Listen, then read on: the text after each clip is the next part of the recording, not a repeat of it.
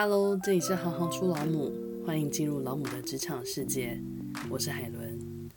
今天老母导读要分享的是出自 One Forty 移工故事访谈计划中的一篇文章。One Forty 是个关注东南亚移工议题的非营利组织。让我们来听一听印尼移工妈妈拉尼的故事。不曾缺席的母爱。粉色头巾裹住一头长发，明亮的眼睛搭配两弯好看的眉，一旁鹅黄色的灯光微微映在她的双颊上。她是二十五岁的拉尼，有着一个十岁女儿的妈妈。二十五，与我们的想象里正是如花灿烂的年纪。女孩打理好妆容，将头发扎成清爽的模样，跟鞋、套装和香水，在通勤的捷运上。在餐厅，在刚转绿灯的行人道口，城市里的日日总有着他们的身影。那些美好的二十五岁，对拉尼而言，他拥有的是另一个版本的二十五岁。三段婚姻，第一段婚姻所留下的女儿，以及为了养育女儿而远赴沙乌地阿拉伯的三年移工经验。印尼、沙乌地阿拉伯、沙乌地阿拉伯、印尼。我尝试着翻转脑海里的地球仪，想象着那会是一趟多么遥远的路程。我们都知道，地图上的两点连成一线，丈量现场以后，再以比例尺换算，便能得到所谓的直线距离。只是，除了大陆与海洋，一千多个日子在情感上隔阂而成的距离，应该如何计算呢？为了女儿。第一次扬帆远航，常听人说“为母则强”。拉尼用她的故事再一次的告诉我：“是啊，母爱正如同这句古老谚语一样，真实且隽永。”二零零八年，与丈夫离异的拉尼带着女儿一起生活，孩子刚满两岁，个头还小，走起路来仍有些摇摇晃晃，童言童语说得似懂也非懂。还是个离不开妈妈的年纪，过日子从来就不是小确幸而已。伙食、水电、日用花费，一张又一张的账单堆起，拉尼心头沉重的压力。女儿日渐长大，再过几年就要成为小学生了吧？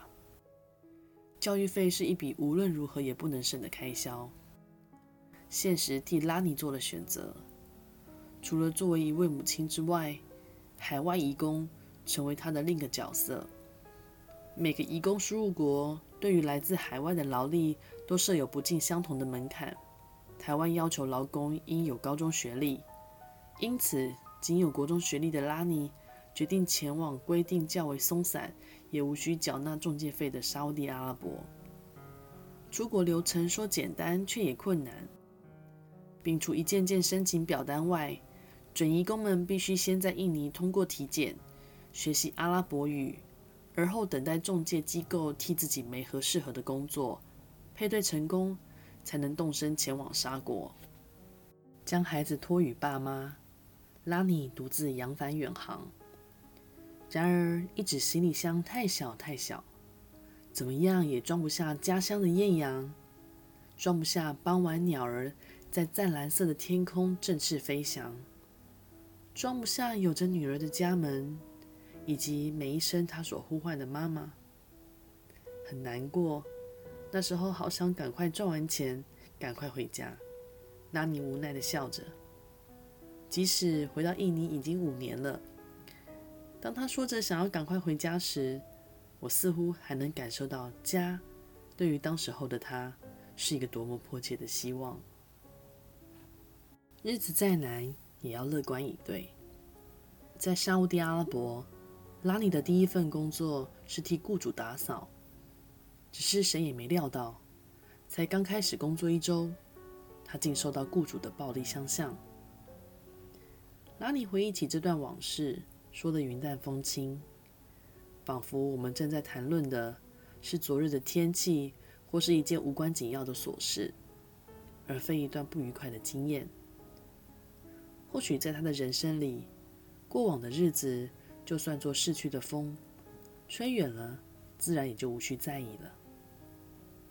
很快的，经由中介机构转介，拉尼获得了他的第二份工作。他开始到新雇主家帮佣，除了打扫以及煮饭外，也照顾雇主的五个孩子。拉尼喜欢小孩，是源于母性的本能吗？换了新工作的他变得比以前快乐，每日打理孩子们的一切，从洗衣、做饭到时时刻刻的陪伴。我几乎能够想象，在一栋偌大的房屋里，拉尼整日忙碌的背影，以及转身面对孩子时他的细腻与温柔。直到现在，我都还记得五个孩子的模样。拉尼看着我，真诚地说：“有时也会难过。”觉得自己为什么在照顾别人的孩子，却没有办法照顾自己的女儿？他补充道：“与女儿分隔地球两端，唯一能够跨越这段遥远距离的，只有长长的思念。”问拉尼在沙国的三年里面有没有遇过最不开心的事情？原以为第一任雇主或是思念女儿会是他的答案。没想到拉尼竟对这个问题报以他一贯的笑容。可能我的个性比较乐观吧，所以印象里没什么不快乐的经验。笑容是他脸上最常出现的表情。笑的时候，他总习惯露出整排牙齿，双眼也随之眯成两弧新月。这样的笑有着一股无形的力量。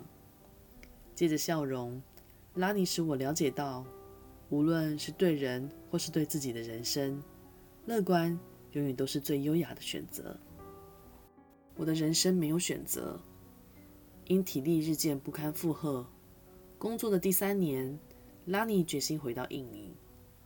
三年时光，家乡景物早已与当初离开时不复相同。印象中那个总爱跟在自己身旁的女儿，是从什么时候开始变得不再依赖了呢？不愿听自己的话，不愿与自己同住，疏离的亲子关系使拉尼沮丧。但或许母爱是如此吧。拉尼从未放弃修补与女儿之间的感情，温柔关怀以及慈爱的微笑，他从不间断的尝试沟通，终于使得母女俩的心逐渐靠近。他终于愿意和我一起住，不然本来都跑回去找外公。拉尼开心宣布，他也会问我为什么不再去阿拉伯。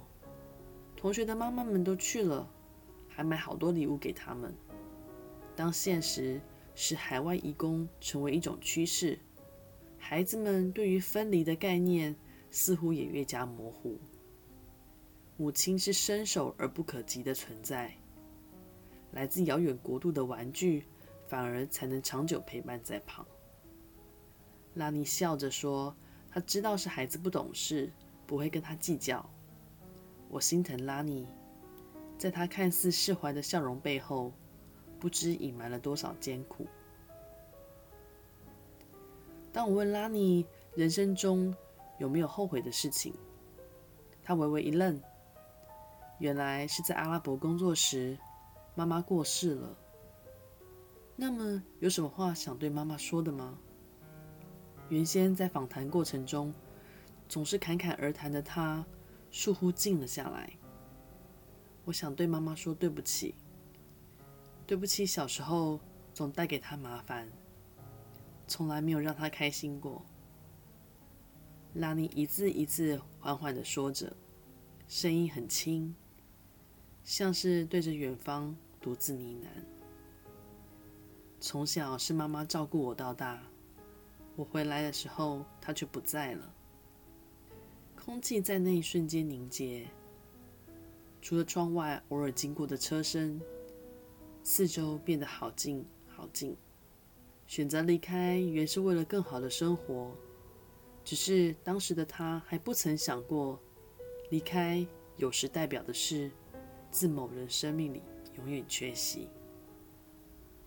如果重新选择一次，还离开印尼吗？我追问着：“我没有选择。”他说：“国中毕业又需要钱，我没有选择。”我忽然明白，所谓选择，对许多人而言，原来是多么奢侈的想象。很多时候，人生并没有选择。最快乐的妈妈，离开得太久，总得花费更多气力填补那段缺席的时光。除了调整自己，以接受母亲离世的事实，拉尼也得耐心修补与女儿之间疏离的关系。所幸，她的乐观使得原先看似困难重重的情况日渐明朗。现在，拉尼是一位幼稚园老师，移工经历使得她更熟练于如何与孩子相处。我请拉尼以一句话形容自己，她笑着说：“我是最快乐的妈妈。”终于回到女儿的身边，同时也维系着一段新的婚姻。幸福在她的脸上显露无遗。谈起梦想，拉尼的回答仍是绕着女儿转。我希望她当医生啊，日子比较好过。不希望她跟我一样。那么女儿怎么想呢？她说想要当空服员，但只要她喜欢，我都会支持她。为母则强，他总是使我想起这句话。将自己的青春埋进土壤，只希望孩子的未来能够开作一朵灿烂的花。访谈结束时已接近傍晚，家家户户逐渐点亮灯火，受有热食的小贩开始在街上叫卖，把不把不的按着手中的喇叭。不知为何。